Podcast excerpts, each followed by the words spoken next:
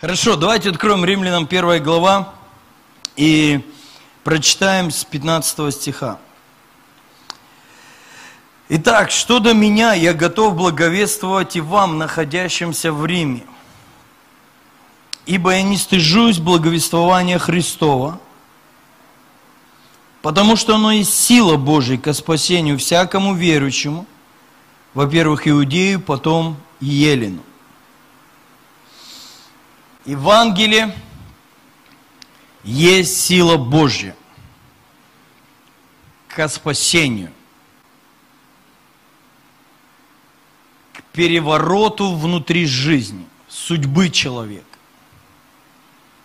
Евангелие – это не просто болтовня, это не просто какая-то человеками придуманная уникальная идея – Автор Евангелия – Иисус Христос.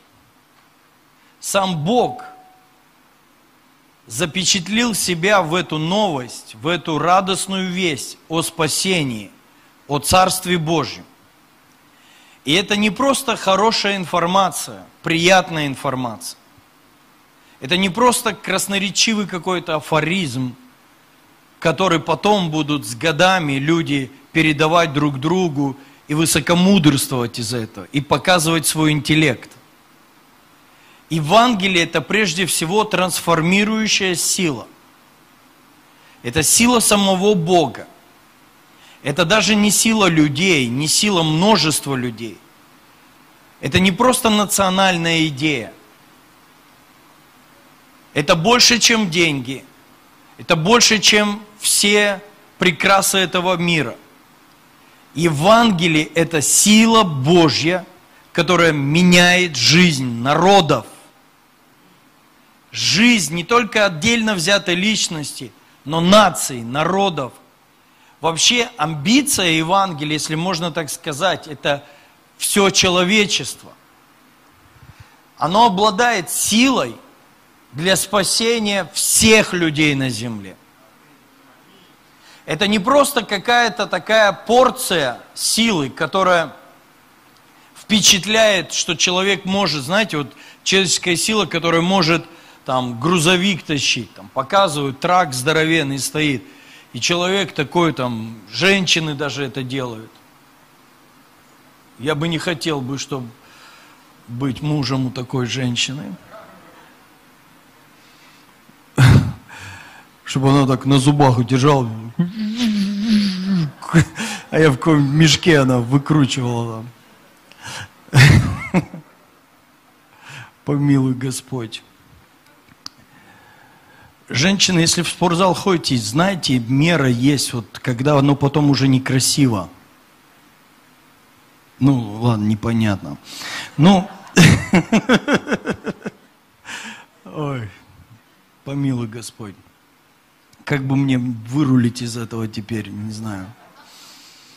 А, Евангелие – это сила Божья, которая не просто рассчитана на горстку людей, живущих когда-то давным-давно. Евангелие, оно актуально и обладает властью и силой и сегодня. Оно не износилось, оно не растеряло силу, оно не постарело. Знаете, человеческий ресурс, он может стареть, изнашиваться. Даже самые сильные люди с возрастом, они утрачивают определенную ловкость, гибкость, силу и все такое, там исчезать. Да, они вроде в форме, много что могут, но все равно не могут так, как они могли это делать в самом рассвете сил. Так вот, Евангелие уже более двух тысяч лет – как проповедуется Иисусом Христом, потом Его учениками, апостолами, а потом это распространилось по всему лицу земли, и сегодня эта эстафетная палочка перешла в твои и мои руки. И сегодня оно обладает той же самой силой, как и силой в те времена. Оно ничем не изменилось, оно, оно не устарело, оно не стало менее ресурсным, менее влиятельным – оно обладает той же самой властью, тем же самым э, способностью менять, трансформировать личности. И не просто одного человека, оно может менять народы. Оно может менять самые крайние формы запущенности греха.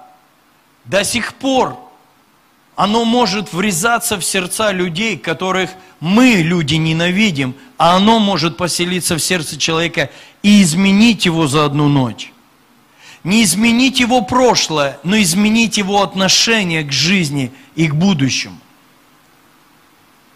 Поэтому в, рука, в руках твоих, даже не просто в руках, в устах твоих, в моих устах, в устах церкви, нас сегодня Бог, Он, Он вручил нам это самое мощное оружие.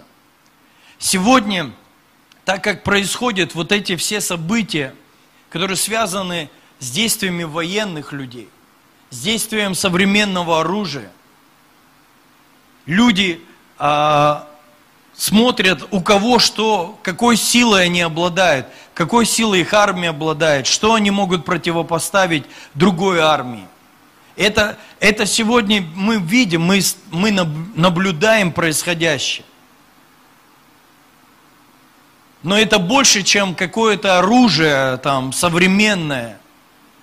Евангелие – это самая мощная созидающая сила на земле, которая может просто взять и перевернуть жизнь целой нации, просто в один миг изменить.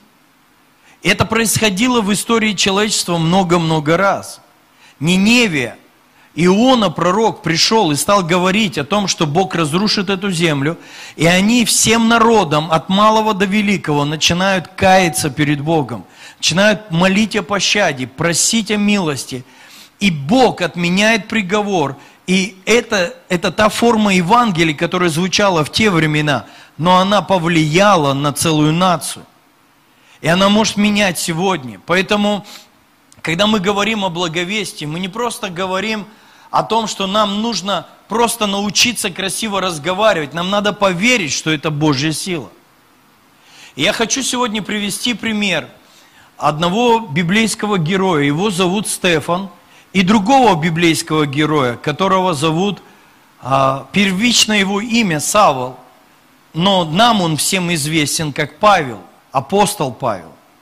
Величайший человек христианского вообще движения, христианского пробуждения. Величайшая личность, одну треть Нового Завета написал апостол Павел. Но если посмотреть в историю, как все происходило, седьмая глава книги Деяний – Давайте посмотрим. Деяние 7 глава.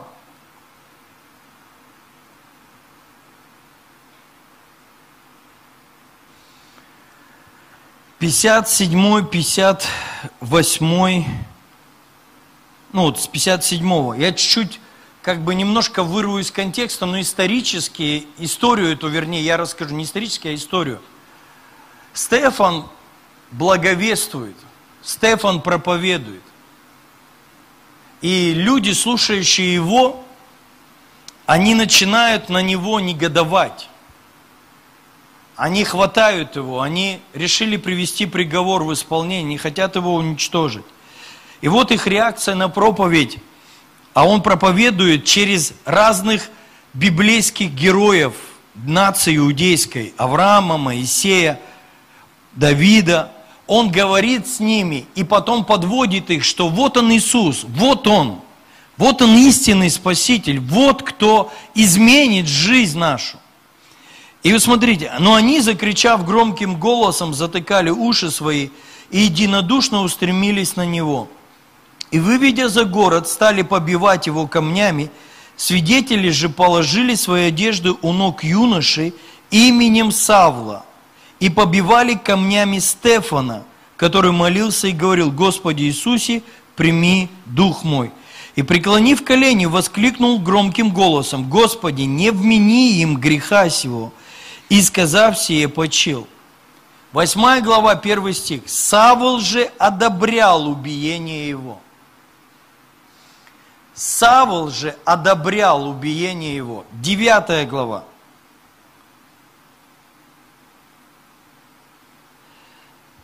Савол же еще дыша угрозами и убийством на учеников Господа пришел к первосвященнику и выпросил у него письма в Дамаск синагогам, чтобы кого найдет по следующему учению и мужчин, и женщин, связав, приводить в Иерусалим. И вот смотрите, стоит юноша, при нем побивают Стефана камнями. Он одобряет это. Как он это одобряет? Он не участвует, физически не бросает камни, но внутренне, своим внутренним миром, своими ценностями, он согласен с тем, что делают эти люди. Он еще не дышит угрозами. Он еще не вдохновлен этим поступком, чтобы совершать какие-то дальнейшие поступки в эту сторону. Но он уже с этим согласен наблюдая за происходящим, он с этим согласен. Вы знаете, что каждый из нас, мы носители определенных ценностей. Что-то мы одобряем, что-то нам неприемлемо. Все, что нам неприемлемо, мы, мы с этим начинаем либо спорить, либо каким-то образом противостоять, каким-то образом осуждаем, даем понять, что нам это неприемлемо. А с чем-то, что мы согласны, мы либо прямые участники в этом, мы с этим соединяемся, либо мы молчаливо это одобряем. И вот Савол, он одобрял убиение Стефана. Почему он, он, он одобрял это? Потому что дальше мы знаем из истории, этого человека мы знаем, мы читаем Библию, у нас это, слава Богу, есть уже весь сборник, и мы можем из разных контекстов Писаний собрать некий портрет. Так вот, однажды Павел называет себя «Я фарисей из фарисеев». В те времена существовало самое правящее, религиозное, скажем, а, такое течение было фарисейство. И Павел, он он двигался по карьерной лестнице вот в этой организации. Вот в этом вот духовном учении там существовали свои принципы, свои правила, свои идеи, свои ценности. И Павел был приверженцем этого. Они всегда гнали Иисуса Христа. Они никогда не были согласны с Иисусом. И они все время с Ним спорили. То есть Иисус для них был большой, огромной проблемой проблемой их миропорядка, проблемой того, как они построили все в, в иудаизме, в, в Израиле. Они, они там главенствовали, а Иисус, по сути, своим учением нарушал все их принципы. Их религия шаталась, когда Иисус проповедовал Евангелие. И поэтому Павел, он одобрял это убиение, он одобрял вот такое отношение к ним – потому что это были богопротивники, как он считал. Они были те, кто сражаются с Богом. Друзья, мы, мы живем в обществе, где у людей есть абсолютно множество разных ценностей и взглядов на Христа. Мы будем видеть людей, которые не будут соглашаться с нами, но тихо и молчаливо. А кто-то может агрессивно не соглашаться с тем, что ты проповедуешь Иисуса. Кто-то будет кивать головой и типа да-да-да, но сам никакого шага не сделает. Люди разные. Но мы видим здесь один из самых ярых запущенных случаев в плане того, чтобы отвергать Христа. Это не просто тот, который говорит, не надо мне ваше Евангелие, идите своим лесом, живите как вы хотите, я буду жить как я хочу. Нет. Это не просто вот такой вот, знаете, параллельно живущем мире. Нет, он, мы читаем в 9 главе, он дышит уже угрозами, он, он становится таким ярым богопротивником. Ну, не богопротивником, а противником Христа. Он прямо, ну, инквизитор того времени. Посмотрите, как, чем он вдохновляется. Он, он сначала одобряет, а потом он уже вдохновлен, а потом он уже весь деятельный, весь активный. И это такая форма, когда ты смотришь на таких людей, ты думаешь, а что такого человека вообще с ним? Можно что-то сделать? Можно ли его изменить? Можно ли на него повлиять? Вот смотрите, мы не читаем, что апостолу Павлу, или в том случае, его еще зовут Савол, что к нему кто-то вот конкретно постучался в дверь и говорит, здравствуйте, мы не свидетели Иеговы, мы свидетели Иисуса. Нет такого, что кто-то к нему постучался в дверь, кто-то ему лично, как друг, служит там какое-то время. Знаете, есть такие проекты, дружба, один плюс, плюс один, там, дружи с человеком год, два, десять, пятнадцать. И пусть он смотрит, как ты живешь, и однажды он захочет стать христианином. На нас, христиан, иногда посмотреть, не то, что христианином не захочется быть. На работу нас не захотят брать. Поэтому это такое понятие очень интересное. Поэтому я считаю, Евангелие надо быстро проповедовать, пока они про нас не все узнали. Это, конечно, шутка. Это мы смеемся над собой. Такая самокритика. И вот смотрите, он... Нет такого, что есть какой-то прямой контакт. Где он присутствует? Он присутствует на каком-то, знаете, Заварушка, просто человеческая заварушка. Поймали какого-то человека, там дышат угрозами, кричат. Ему, он там что-то им доказывать пытается. Они скрежещут зубами, там написано. Они такие жестоковыйные, хватают его, уже камни приготовили. А он в это время рассказывает им про Иисуса. Молится за них. В это время, где-то в стороне от всего происходящего, но вовлеченным в происходящее, то есть он не участник, но он слышит. Он слышит, но не участвует. Мы иногда думаем, что Евангелие это так, сядь-ка передо мной, как лист перед травой там. Я тебе сейчас все расскажу. знаете, что иногда люди стоят рядом, ты кому-то проповедуешь, а люди стоят рядом. И удивительно, что кому ты проповедуешь не спасается, кто рядом спасается. И вот этот Савол, ну правильнее его в то время еще Савол называть. Вот он находится в стороне, но наблюдает. Он одобряет, он с этим согласен. Он не согласен со Стефаном, он согласен с тем, кто его убивает. Но проповедь Стефана он слышит. И оно попадает в него.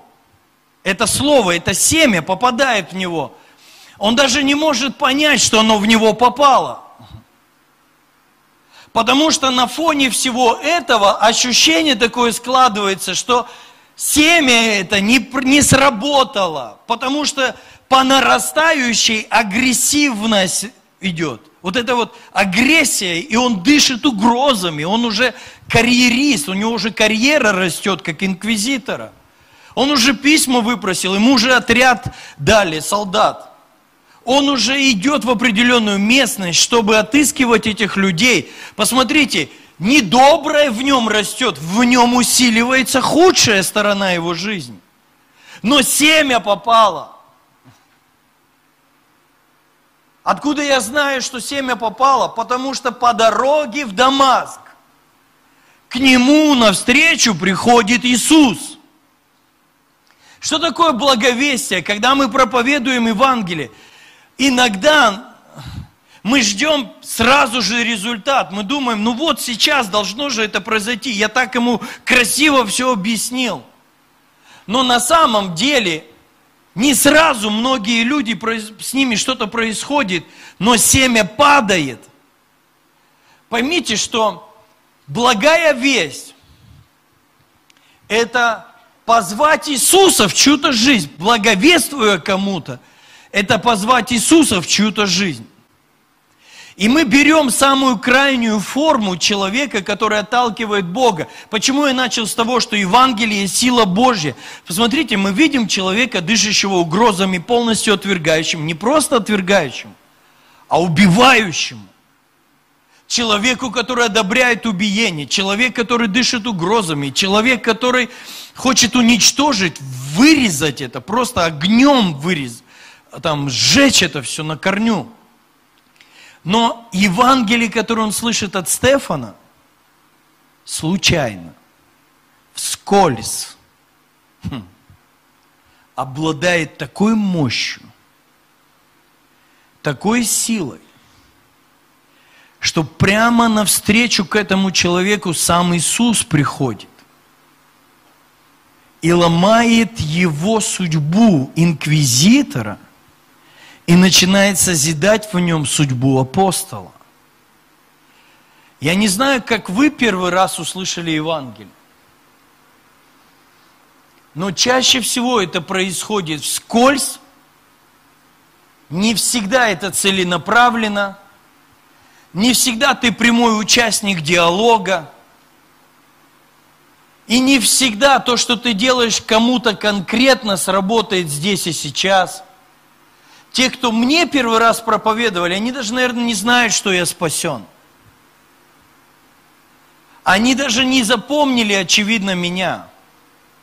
Но я могу вам эти случаи рассказывать, когда Бог мне их напомнил – эти люди, которые проповедовали мне где-то во дворе, в автобусе, в каких-то местах, в которых я находился, эти люди откуда-то появлялись и сеяли в меня Евангелие, сеяли в меня радостную весть о Царстве, говорили со мной о Христе.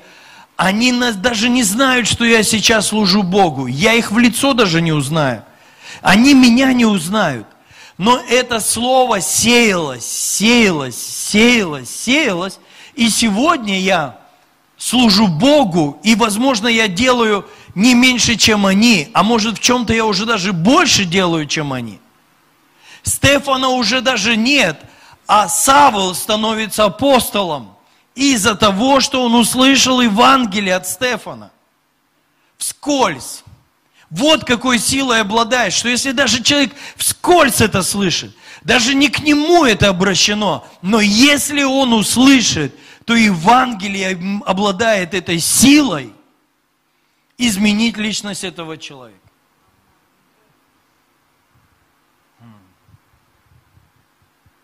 Тогда почему мы молчим? Почему нам сложно говорить? Почему нам нужен особый опыт? Я недавно общался с одним пастором, он мне говорит, вот мы сейчас делаем социальные проекты, а, собираем людей, вот это наш евангелизм. Мы собираем там людей на что-то, ну и мы там с ними общаемся. Я говорю, это не евангелизм, это не Евангелие. Он говорит, почему? Я говорю, понимаешь, нашим людям нужны какие-то спецпроекты, в толпе которых они будут прятаться.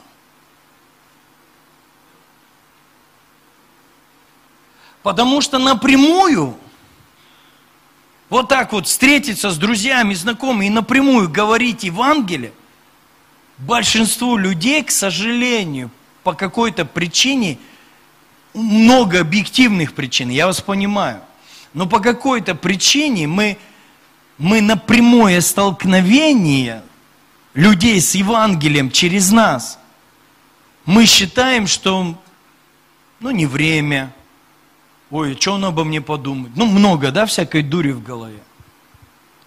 Поэтому мы придумали в церквях проекты, где в толпе можно спрятаться.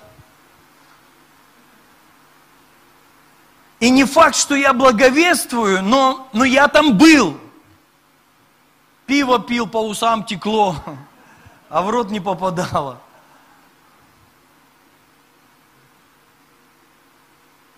Я знаю, что такое прятаться в толпе. Настолько убивается личность годами, вот этот вот, то, что ты свободный, лич, ты личность. Что нам проще в толпе где-то быть с кем-то, и когда кто-то что-то начинает делать, своих пять копеек вставить. Я тоже там был. Я тоже сказал, не, мы руки когда возлагали, я тоже молился. Но вот этот вызов один на один благовествовать, он почему-то звучит для нас таким прям подвигом. Хотя это само собой разумеющееся, вытекающее через трансформацию, которую Бог сделал в жизни каждого из нас. И для этого не нужна программа, альфа-курс, евангелизационный проект, проект семейный, проект там раздачи хлеба, еды, муки, масла там, не знаю, гуманитарная помощь там, не знаю, что еще. Не нужно это. Я думаю, что вот эти все проекты даже в какой-то мере навредили нам быть христианами каждый день. Что нам проще согласиться, объединиться в какой-то суперпроект, чем лично разговаривать с людьми о Христе, в которого мы влюбились из-за Его спасения нас. И проще быть шаблонным человеком. толпе же мы просто привыкли быть в толпе. У русских это в крови быть в толпе. Я помню, как нас на библейском колледже в 98 году выбирали, там такие позиции были статусные. Президент класса. Бред какой вообще ну, выбирали вот этих вот президентов, там, я не знаю, как они их там, по какому принципу они их выбирали, ну, вот именно такие должности давали. Я помню, один у нас, ну, когда вот это вот партсобрание у нас проходило, один у нас, ну, воткнул в это время. Ну, просто прям, там что-то обсуждали, а он чик, выехал. Ну и все что-то обсуждали, обсуждали, а он спит. У него же такая вода, ну слюна так вы, натекла на парту. Он...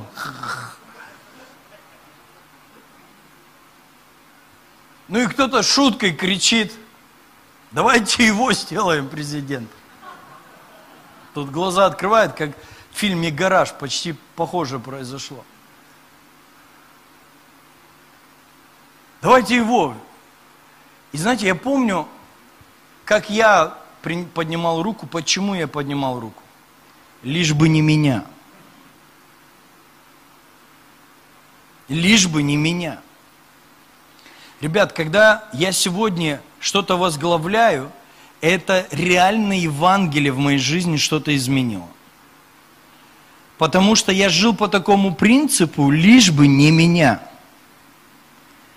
я никогда не хотел быть впереди, я, не, я боялся открытых вещей. Я их стеснялся.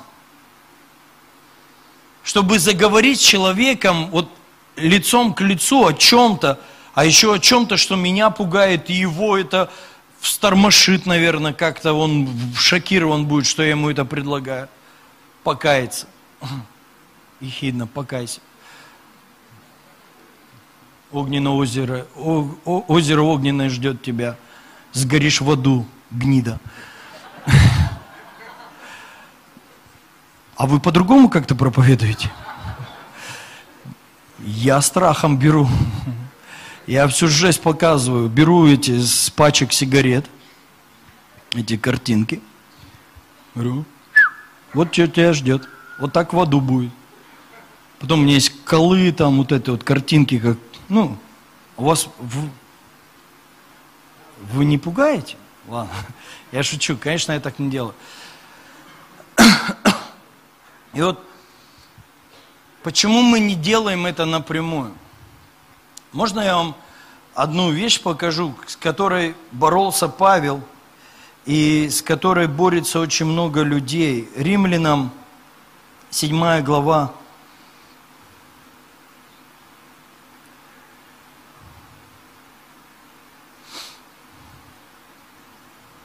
19 стих. Доброго, которого хочу, не делаю, а злое, которого не хочу, делаю. Если же делаю то, чего не хочу, Уже не я делаю то, но живущий во мне грех. Чисто еврейское послание.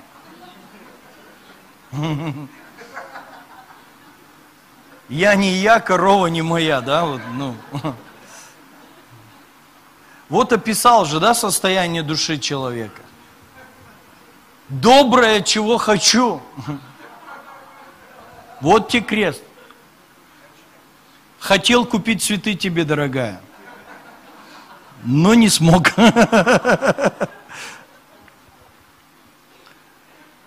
Обзывать тебя не хотел, но обозвал. Так же мы в семье разговариваем. Вот хотел позвонить, только-только вот позвонить хотел, но не позвонил. Доброго, чего хочу, не делаю. Злое, чего не хочу, делаю. Грех, живущий во мне, то делает. Вообще не я виноват, Господь. Все грех.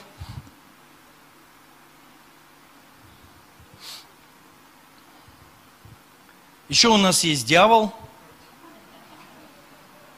У нас есть грех, у нас есть дьявол. Еще люди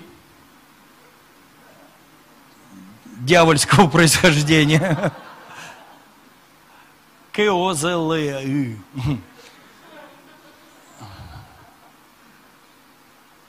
Они совращают. Вообще сын у меня хороший, а их там человек 10 на скамье подсудимых сидит. Причем он главарь. А мама смотрит на него. Все они гады. Мой лучше всех. А он вот так вот весь синий сидит, у него вообще там. Все под ним ходили. А мама смотрит. Вы просто не видели, как он дома моет посуду, да? И мусор выносит.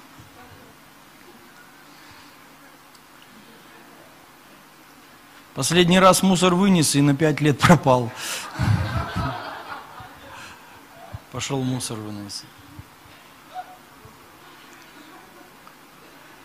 Доброе, чего хочу, не делаю. Злое, чего не хочу, делаю. Это состояние человека, внутри которого царствует грех. Знаете, что вот Павел, он он в религию был очень мощно посвящен. Но свое состояние он описывает, как доброе, чего не хочу, делаю. Доброго не делаю, злое, чего не хочу, делаю. Смотрите, он, он образование имел супер вообще, по тем временам.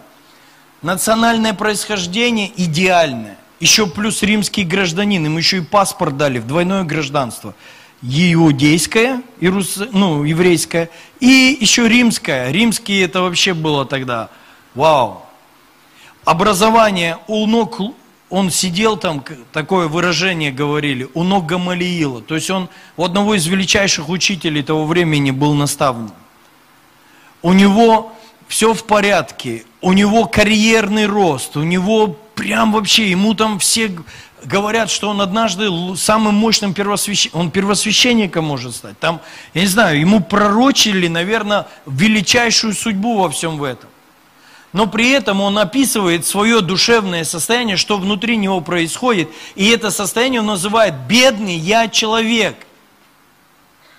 Бедный я человек. Бедный. Что значит страдающий, вечно страдающий. Потому что образование эту проблему не, убра... не убирает, деньги не убирает, статусность не убирает, много что может быть. Психологи это не убирают, коучи это не уберут, те не уберут, эти не уберут. Что делать? Единственное, кто исправил его состояние души, Иисус, потому что он вправил ему, убрав грех, потому что грех ничто другое не может убрать. Только Иисус, жертва за грех, убирает власть греха в жизни человека. Там, где грех царствует, там доброго, чего хочу, не делаю, потому что сил для этого нет. А злое, чего не хочу, делаю. Потому что противостоять этому не могу, потому что нет той силы, которой я могу противостоять этому, этой силе. И только Иисус внутри личности может изменить все, что происходит внутри тебя. Самый серьезный кризис – это не кризис на улице, не в политике, не в экономике, это кризис в наших душах. Это кризис внутри, когда картинка не совпадает. Внешняя картинка со внутренней, вечные конфликты. Все наши страдания от этого. Потому что внутри я вижу одно, а снаружи я вижу другое. Из-за этого унылый дух приходит, депрессии и тому подобные вещи. А внутри силы этой нет. И Павел становится одним из мощнейших апостолов. Почему? Да потому что его внутренний мир исправил Бог. Он дал ему силу для доброго и лишил силы злое. Писание говорит, что Бог лишил силы имеющего державу смерти, то есть дьявола. Когда Иисус поселяется в сердце человека, его жизнь выправляется, его внутренность начинает выправляться. У него появляются желания, которые, желания и действия начинают прилагаться. То есть я хочу доброе сделать, я нахожу силы это сделать. Знаете, когда мне люди говорят, а что мне делать, я вот так живу, значит у человека есть грех, нераскаянный грех. Потому что грех – всегда разводит человека вот на эти состояния. Человеку нужен Иисус. Надо отдать Иисусу всю свою жизнь, все свое сердце. Когда Иисус искореняет или вырывает из жизни власть греха, знаете, что происходит? Ты смотришь, то доброе, что он задумает, у него и сила есть, и возможности есть все сделать. А когда он его спрашивает, а почему ты это не делаешь? Он говорит, а я не хочу это делать и не делаю. А вот это хочу делать, делаю. Вот этого парадокса в жизни, вот этого внутреннего конфликта, его больше не будет. Нашим людям нужен Иисус. Потому что вот, вот это внутреннее страдание можно исцелить только с помощью Иисуса. Вот это, я бы так это назвал. Это минное поле. Вот такая душа – это минное поле заминированное поле разного рода, знаете, взрывчатками в душе человека. Эмоциональные взрывы, интеллектуальные конфликты, взаимоотношения, которые могут просто... Знаете, ведь смотришь иногда на Многое консультировал семей, встречался, общался. И некоторым мужьям, ну иногда женам, хочется дать совет, пройди курсы саперов. Потому что ты живешь на минном поле, на пороховой бочке. Тебе надо знать, какой проводок обрезать вообще нельзя. Что говорить нельзя. что делать нельзя, как смотреть нельзя. Потому что эта взрывчатка реагирует на все. На шевеление. Не так пошевелился. Ты чё, блин? Взглядом. Ты не так смотришь. Сказал на звук. С кем пишешься? По работе. А со мной мне прошу, прошу, прошу, прошу. Фиг ответишь когда. Тут все пишет и пишет. Кому пишешь? Не дозвониться тебе. Вообще меня не любишь.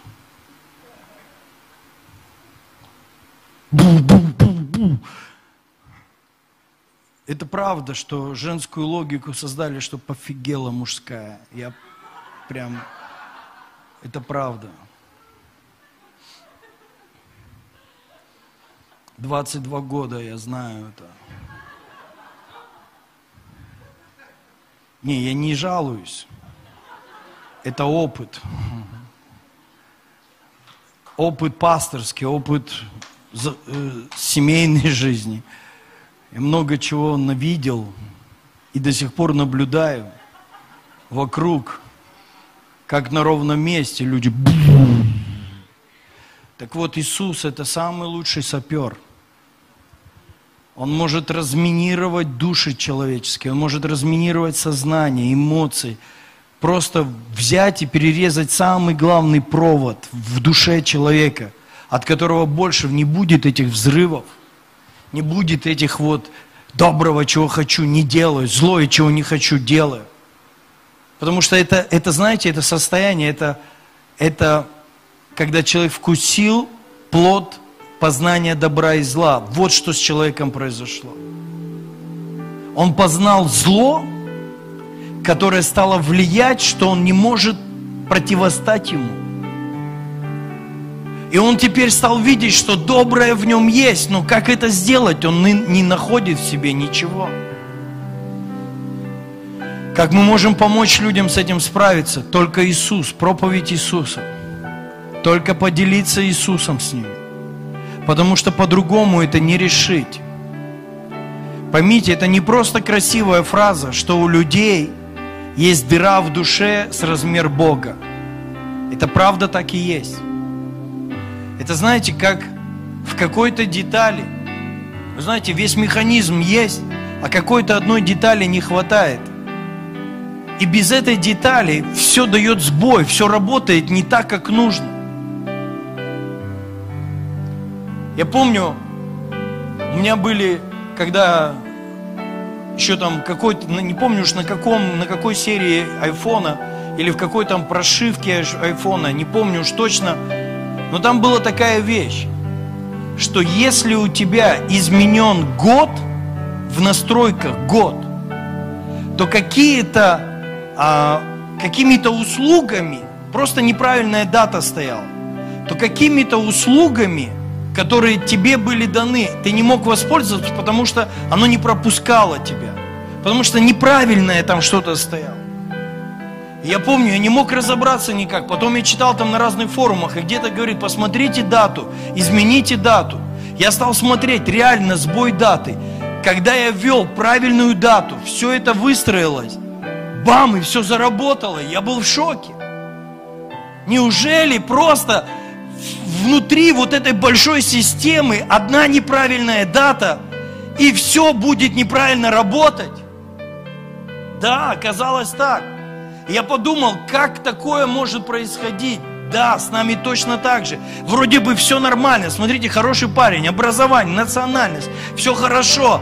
Но не хватало Иисуса в его религию, в его знания не хватало Иисуса, в его судьбу не хватало. И когда Иисус в его жизнь пришел, он говорит, теперь я готов даже страдать за Иисуса.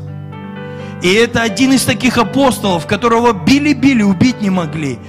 Его всячески уничтожали, но ничего не смогли сделать, потому что этого человека призвал Бог. И Иисус в его жизни радикально все изменил. Я хочу закончить одним примером, который я услышал в проповеди одного человека, к сожалению, даже не знаю его имени – потому что почему-то о нем не написано в описании подкаста. И он начал свою проповедь, я ее еще даже не дослушал до конца, но этот пример, он так мне близок, так понятен. Он очень много летает на самолете, ну, в какой-то период времени летал на самолете из своей корпорации, в которой он работал.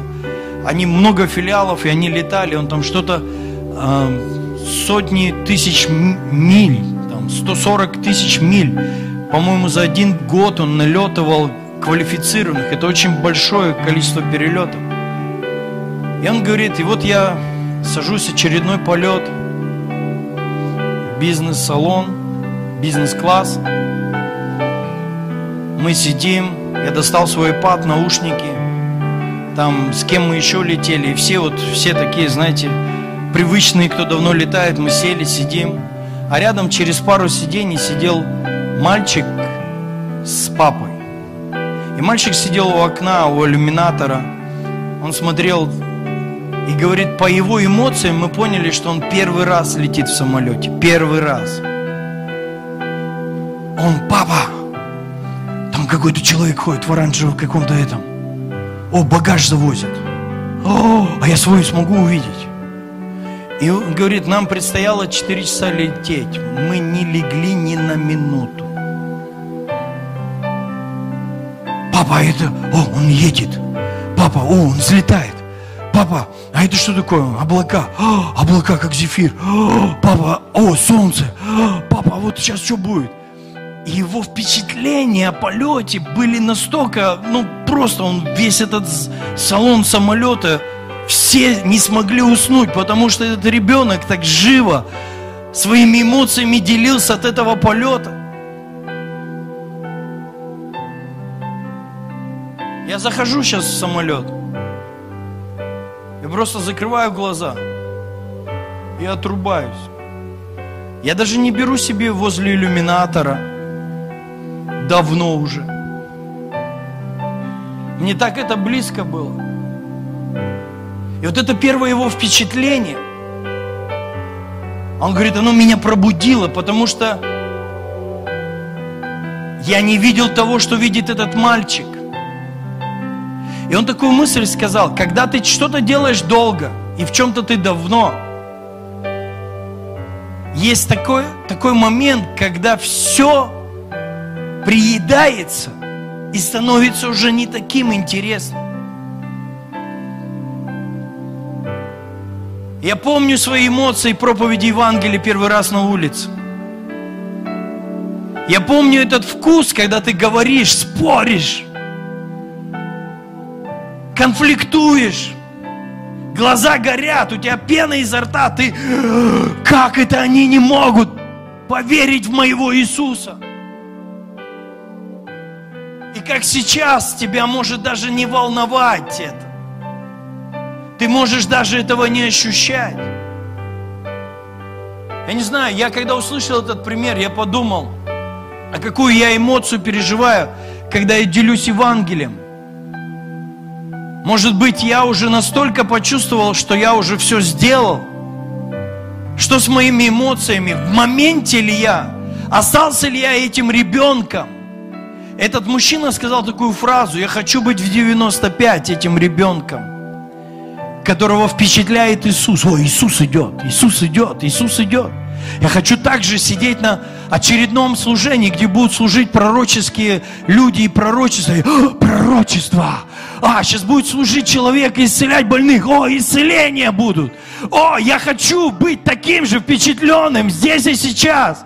Поймите, что Евангелие, оно не износилось, изнашиваются наши мозги, изнашиваются наши ощущения. Но у Бога есть обновление, и я желаю нам всем обновиться в благовестии, потому что Евангелие это все еще и сила Божья к спасению.